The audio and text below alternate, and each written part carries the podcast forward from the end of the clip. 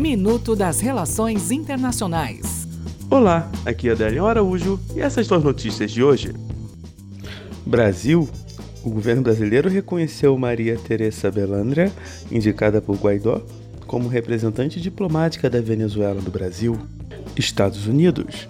Negociações do orçamento no Congresso americano voltam a ficar emperradas. Se não chegarem a um acordo até sexta-feira, novamente o governo terá de paralisar parte de suas atividades por falta de verbas. Irã. Presidente do Irã, Hassan Rouhani, afirma que o país está determinado a expandir seu poderio militar e programa de mísseis balísticos. Também a vontade política de derrotar as sanções dos Estados Unidos. Até o próximo minuto. Enquanto isso, aproveite mais conteúdo no portal seire.news.